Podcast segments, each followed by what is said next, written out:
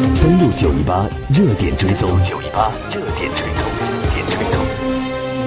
好的，热点追踪。接下来的时间呢，我们来看一个特别观察。这个特别观察呢是有关美国的伊朗攻略。那么，针对于朝鲜的同一招，就是极限施压，随后又提出谈判这样的策略，究竟能够反复用多久呢？发生了什么，大家都已经知道了。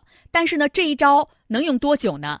特朗普是把之前对朝鲜的极限施压政策重演一遍。这套政策的要素包括：言语上施以动武的威胁，经济上施加严厉的制裁，将其孤立。外交上对其的人权状况、国内政策大肆贬低，特朗普的顾问团队啊都认为特朗普的这套策略是满意的，认为他促就了最近一系列的外交成就，包括和金正恩和俄罗斯总统普京的峰会。特朗普在周一表示，通过和金正恩的会谈，九个月没有看到导弹试射，将那些美国人质救了回来，发生了太多积极的事儿。对于普京呢，两人的峰会是一次面向未来的伟大的会面。那么，针对于朝鲜、针对于俄罗斯的这样的类似于攻略，在伊朗身上同样奏效，其实有很大问题。首先呢，通过上一轮和朝鲜的博弈，总统威胁动武的可信度下降。特朗普虽然称要让朝鲜感受到火与怒，但即便朝鲜再次进行导弹试射，号称要在太平洋试射氢弹等行为，美国都没有实质的举动。外界都质疑啊，美国总统是雷声大雨点小。另外呢，特朗普政府对于朝鲜设定了红线，即朝鲜不能够拥有能够打击到美国本土的远程的核能力，也有政策目标，即无核化。但是对于伊朗呢，缺乏这样的明确性。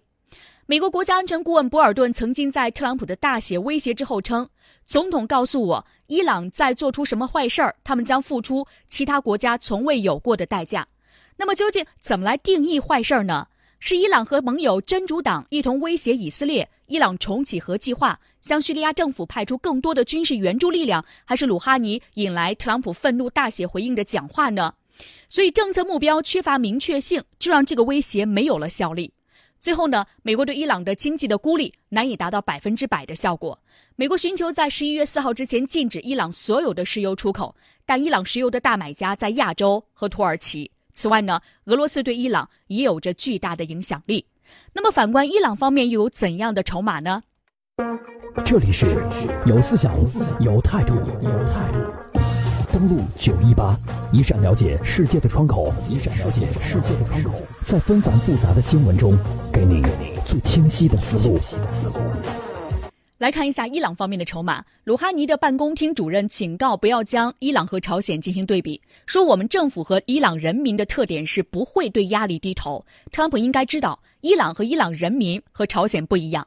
而且，伊朗手中握有的核武器就是刚刚我们谈到的霍尔木兹海峡。继七月初革命卫队提出，如果石油出口遭到美国封禁，伊朗将会封锁霍尔木兹海峡之后，鲁哈尼在演讲当中再次提到了这个设想，也得到了最高领袖哈梅内伊的支持。而霍尔木兹海峡呢，是波斯湾通往印度洋的唯一水道，是原油海上运输的咽喉要道，关系着全球的能源供给。有预测显示啊，如果霍尔木兹海峡被封锁，影响了波斯湾国家的石油出口，全球的石油供给将会减少百分之二十，国际石油价格会上涨到每桶一百二十美元到每桶四百美元之间。不要说封锁，仅仅是伊朗呢在海峡加强军事布控，比如说增加鱼雷部署，就足以令世界胆战心惊。所以，如果说大家看到伊朗方面呢在整个霍尔木兹海峡增加了鱼雷部署的话，那么全世界的原油价格就一定会猛然上涨，因为那意味着威胁可能会变成真的。除了霍尔木兹海峡之外呢，鲁哈尼曾经表示，伊朗还有能力在其他运输水道惹麻烦。七月二十五号呢，沙特称，也门的胡塞武装近期。袭击了沙特国家航运公司运输的两艘超大油轮，因此暂停经由红海的石油出口。连接红海和亚丁湾的曼德海峡是非洲和中东之间的交通要道。胡塞武装正在有伊朗支持，与由沙特支持的政府军进行内战。所以有分析认为呢，伊朗政府说特朗普不可靠，不愿意和他进行谈判，更不愿意成为亲身促成其外交秀。去年九月份的纽约的联大会议上，美国就通过法国传递了和伊朗方面进行会面的信息，但是遭到了伊朗的拒绝。这也是伊朗内部的政治结构使然。伊朗存在着多个政治派别，最高领袖哈梅内伊则对外交事务具有最终的发言权。如果被视为是温和派的总统鲁哈尼同意和特朗普会面，将会受到国内强硬派的攻击。所以，特朗普的这样一招伊朗攻略，接下来有没有可能会成立呢？其实现在看起来，这种跨度或者说难度非常的大，更何况其中还隔了一个俄罗斯。我们来看一下德国的焦点周刊七月二十号的文章表示，俄罗斯和伊朗方面达成大规模的军购协议。俄罗斯呢即将运往伊朗的武器包括新式的 T 九零坦克、防空和反舰导弹等等。俄方内部人士表示啊，这些武器出售的价格极其优惠，目前这些武器完成了运输准备，很快就可以发往伊朗。对于俄罗斯而言，这些武器的交费表明了他坚决来支持伊朗的立场和态度。那么，俄军的一系列动作恐怕会让美军、以色列方面有所收敛。我们也看到呢，俄罗斯独立报表示啊，题为“莫斯科能够拯救伊朗免遭石油孤立”的文章。美国要求所有国家从十一月四号开始停止进口伊朗石油，否则美国就会制裁他们。文章分析，一旦发生这种情况，俄罗斯有可能向伊朗抛出救生圈，允许后者用石油换取商品。此前呢，俄罗斯的能源部长表示，俄罗斯有意和伊朗延长石油换商品的协议。所以接下来的时间呢，俄罗斯也会成为美国制裁伊朗的其中一个最大的阻力所在。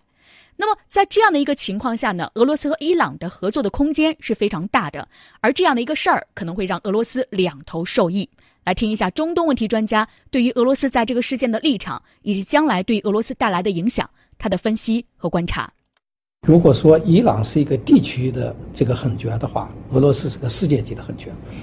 呃，其实俄罗斯很享受美国和伊朗之间的博弈。呃，大家可能还没有忘记，七月十六号，特朗普和普京在赫尔辛基举行会面。呃，这个会面中，中东问题、叙利亚问题是很重要的这个会谈的内容。其中，就是怎么样的把伊朗的影响力排除出叙利亚，在中东约束伊朗的影响力的扩大是很重要的一个内容啊。我们可以想见，俄罗斯在美国是有求于俄罗斯的。啊，那么与此同时，俄罗斯又可以跟美国讲，我绝对不会执行你那个禁令啊，而且私下和伊朗在搞石油换商品的这个协议，啊，也就是说，伊朗一旦石油出不去，俄罗斯要买伊朗的石油，那买了伊朗石油，把伊朗石油转手卖到世界市场，或者自己用伊朗石油把自己的石油卖到伊朗呃这个世界市场，从一定程度上，实际上它是两头受益。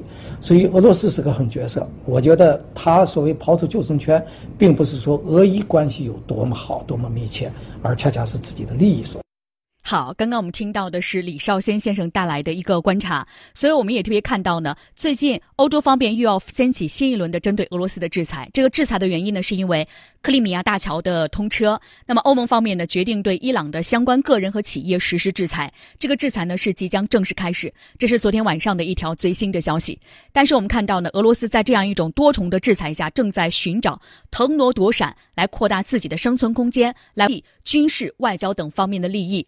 那美伊之间的这场博弈，接下来会走向何方？两国领导人是否会见面？伊朗方面会不会有强硬的态度，一直来针对于美国？美国方面是不是会有强硬的军事手段来对付伊朗呢？我们在节目进行的过程当中，持续为您带来关注。